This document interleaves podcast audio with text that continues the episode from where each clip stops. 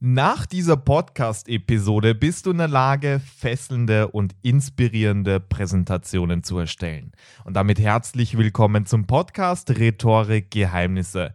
Mein Name ist Rudolf Wald und vor mir wie immer der wunderbare Nikolas Zwickel. Und konkret gesagt haben wir heute für dich vier Tipps, wie du deine nächste Präsentation besser erstellen kannst, beziehungsweise wie du einfach effizienter und gleichzeitig qualitativ hochwertiger. Und das Zug ist auf jeden Fall auch allumfassend. Sorry, dass ich dir ins Wort falle, gut, aber damit gut. meine ich wirklich Reden, Hochzeitsreden, Festreden, irgendwelche Projekte innerbetrieblich, äh, vielleicht privat, egal was. Es geht darum, du sprichst vor einem Publikum. Genau, wir haben uns da bewusst auf die vier Haupthebel fokussiert, beziehungsweise vier Tipps, die sowohl, wie du gerade gesagt hast, sowohl bei Ansprachen, bei Präsentationen, Vorträgen, Meetings, egal bei was, hier sehr, sehr hilfreich sind.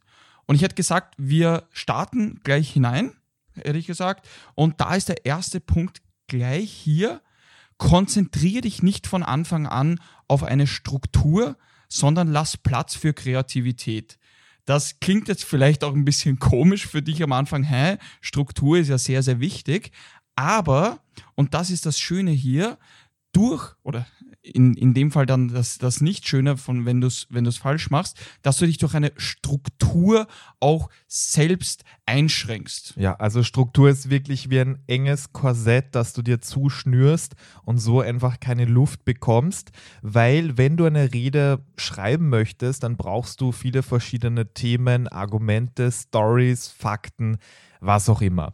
Das ist ein kreativer Prozess und um deine Kreativität wirklich voll im Lauf äh, zu halten, geht es darum, dass du dich einfach entspannst. Deswegen würden, würden wir dir empfehlen, dass du erstmal bei einer Stoffauffindung startest, also dich mal fragst, was möchte ich da alles in die Rede mit hineinbringen oder in die Präsentation. Und hier der Tipp, geh einfach spazieren, vielleicht hast du einen Hund, geh einfach eine Runde Gassi, geh vielleicht, äh, nimm ein Bad in der Badewanne, geh duschen oder lies ein Buch oder meditiere. Irgendetwas, was dich entspannt und du wirst merken, dass du nach dieser äh, Aktivität auch sehr viele Inputs einfach hast. Auf jeden Fall. Also es kann reichen von Metaphern, Stories, Argumente, mögliche Anfänge auch schon. Aber das Wichtige ist, du kannst dir das so vorstellen wie beim Goldscheffeln oder, oder Gold, Gold abtragen.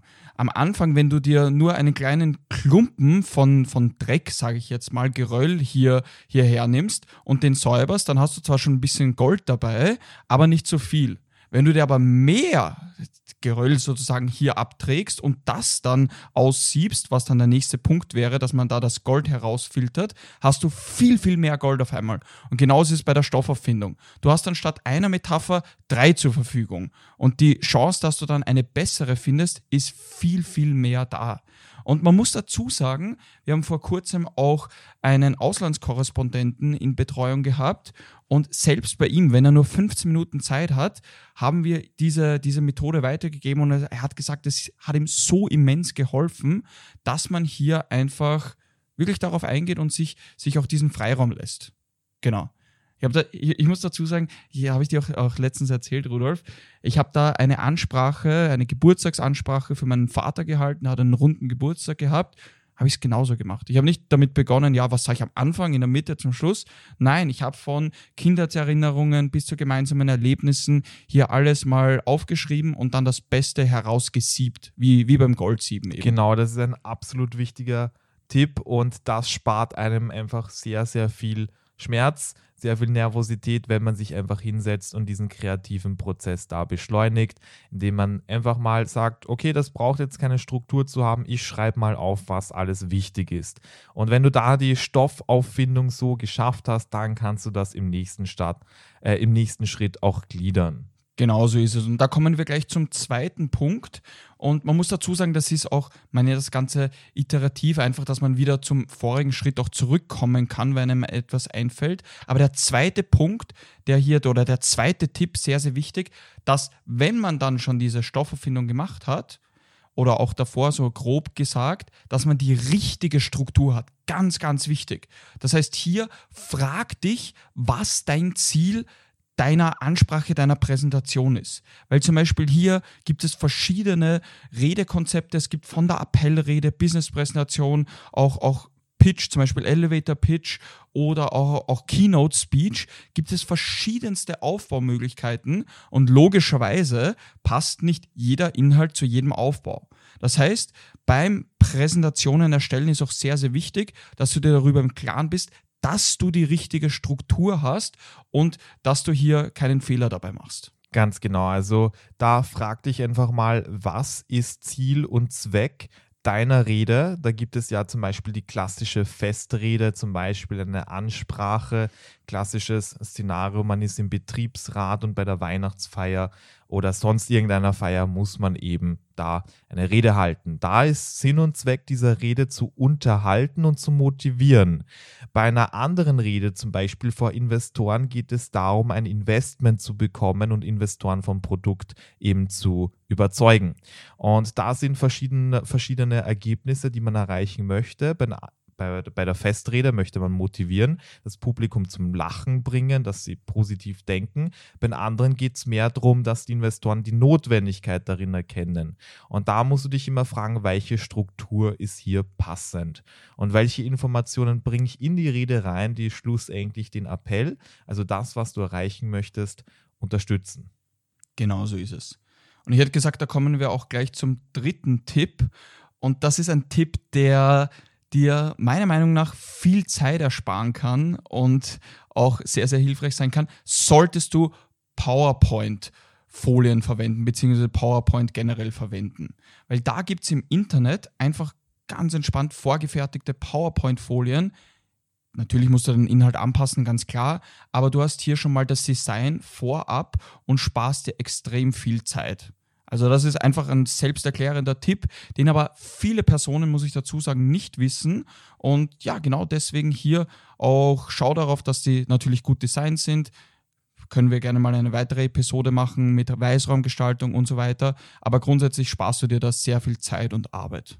Genau, genau. Also da kann man einfach sagen, ähm, der Teufel liegt im Detail und wenn du von null auf PowerPoint-Folien gestalten möchtest, dann wirst du merken, dass du im Endeffekt dann vielleicht eine halbe Stunde bei der Gestaltung von einem gewissen Bereich verschwendest und deswegen kannst du einfach vorgefertigte PowerPoint-Folien dir runterladen. Also gib einfach auf Google ein PowerPoint äh, Presentation Template Business zum Beispiel, wenn es eine Business-Präsentation sein soll.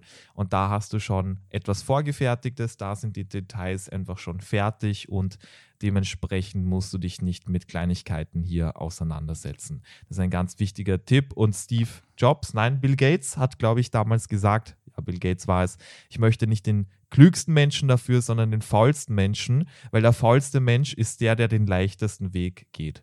Und da kannst du einfach faul sein und dir überlegen, was ist der einfachste Weg für die Präsentation? Naja, ganz einfach eine fertige Präsentation. So genau, da es. fügst du deine Inhalte rein und los geht's. Und vor allem muss man dazu sagen, hat man dann auch gleichzeitig mehr Zeit für die Umsetzung des letzten Tipps, nämlich, und das ist auch ein extrem wichtiger Tipp, Feedback einholen.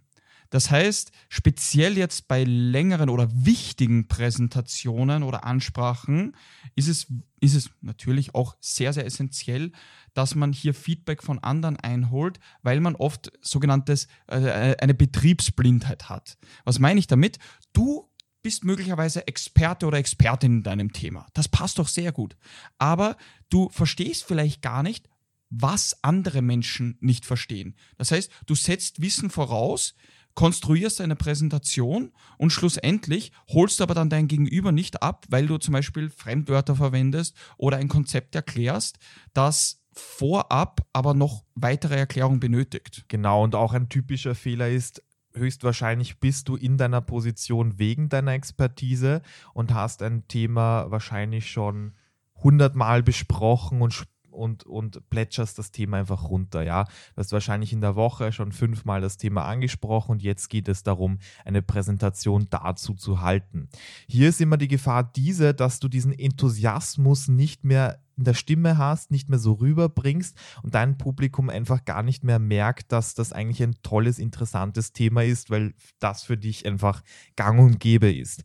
Und du darfst nicht vergessen, es ist ganz wichtig, essentiell, dass du bei einer Präsentation auch dem Publikum vermittelst, dass es ein tolles Thema ist, dass man da aufmerksam sein sollte und das machst du immer durch deine Stimme und Körpersprache. Und da macht es sehr viel Sinn, dass du nicht einfach betriebsblind wirst, sondern wirklich dir Feedback von außen einholst, um diese Stellschrauben da auch zu erkennen und vor allem auch zu bewegen. Genau so ist es. Also das können Freunde, Familie, Partner, Partnerin sein, wie auch immer. Wenn du wirklich sicher gehen möchtest, dass du, dass du da auch alles abdeckst in Bezug auf Nervositätsgesten und ähnliches, dann kannst du dich auch gerne bei uns melden. Was wir haben, ist ein kostenloses Beratungsgespräch, wo wir dann genau auf diese Punkte eingehen und du dich ganz unverbindlich, ganz kostenlos, wie gesagt, hier bei uns melden kannst. Dann schauen wir uns das Ganze an und dann kannst du auch selber entscheiden, okay, ist das etwas für mich? Möchte ich da zum Beispiel äh, dann auch in die Betreuung kommen und da von uns Feedback bekommen? Genau. genau. Hier ist es auch wichtig zu sagen, dass kostenlose Beratungsgespräch ist nicht für jeden etwas. Da geht es darum, wenn du das Gefühl hast, dass du wirklich sehr viel Expertise hast, dass du mit vielen Menschen sprechen musst und dass es wirklich wichtig für dich ist, dass du besser sprachlich performst, weil das eben in deinem Job gefragt ist, dann ist es ideal für dich. Genau. In diesem Sinne, da findest du den Link in der Beschreibung. Und Donnerstag ist und bleibt Rhetoriktag und wir hören uns nächsten Donnerstag wieder. Alles Gute.